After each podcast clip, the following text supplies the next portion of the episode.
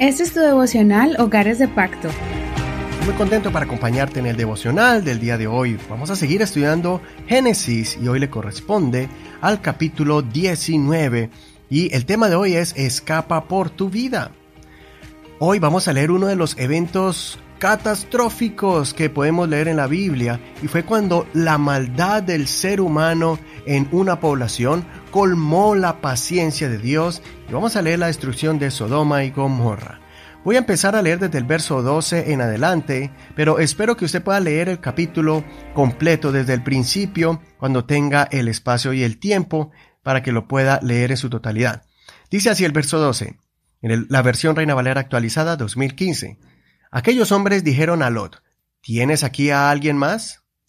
Yernos, hijos, hijas, cualquiera que tengas en la ciudad, sácalo de este lugar porque vamos a destruir este lugar por cuanto el clamor de ellos ha llegado a ser grande delante del Señor, por eso el Señor nos ha enviado para destruirlo. Entonces salió Lot y habló a sus yernos, los que habían de casarse con sus hijas, y les dijo, levántense, salgan de este lugar, porque el Señor va a destruir la ciudad.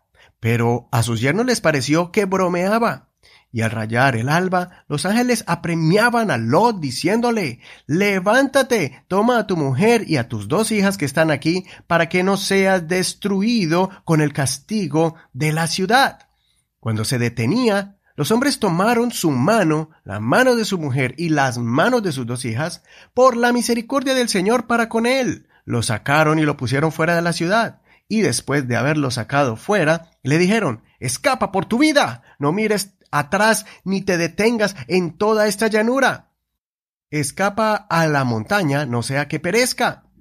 Lot le dijo, Por favor, no, señor mío, he aquí que tu siervo ha hallado gracia ante tus ojos, y has engrandecido tu misericordia que has mostrado conmigo dándome la vida. Pero yo no podré escapar a la montaña, no sea que me alcance el mal y muera. He aquí esta ciudad está cerca para escapar allá y es pequeña. Deja que escape allá y salve mi vida. ¿Acaso no es pequeña?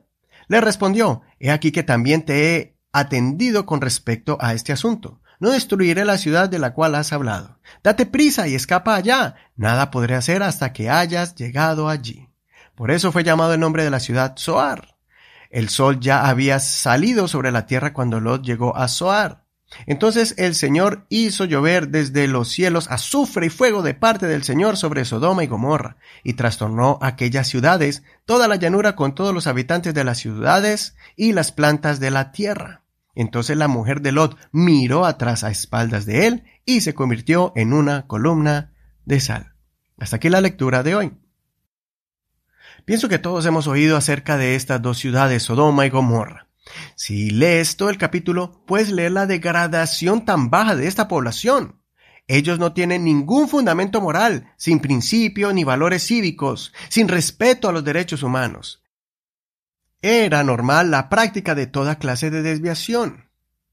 Lot, que sí guardaba principios y valores, que tenía una fe grande en Dios, estaba atormentado por tanta maldad pero había cometido el error de acercarse mucho a ellos a tal punto que su familia se había acostumbrado a ese estilo de vida.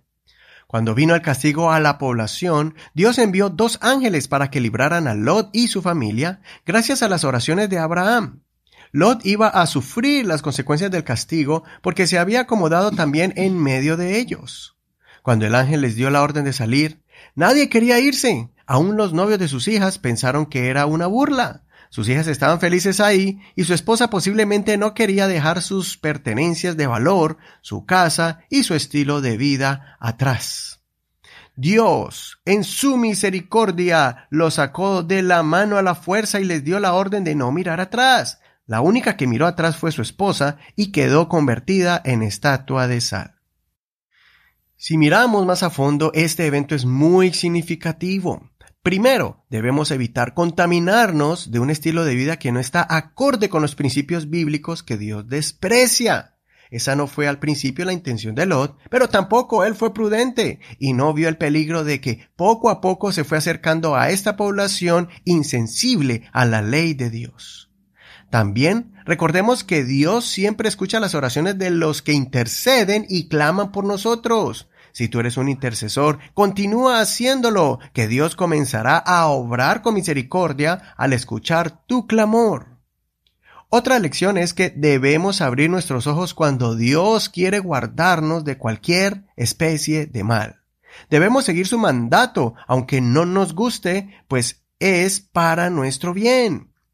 Si no obedecemos, nosotros mismos vamos a sufrir las consecuencias de nuestros actos irresponsables. Espero que seamos sabios y entendidos, guardando nuestros hogares, pues todas las decisiones que tomemos van a afectar nuestras familias para bendición o maldición. Escapa por tu vida, no mires atrás y sigue hacia el monte de Dios, que es su presencia.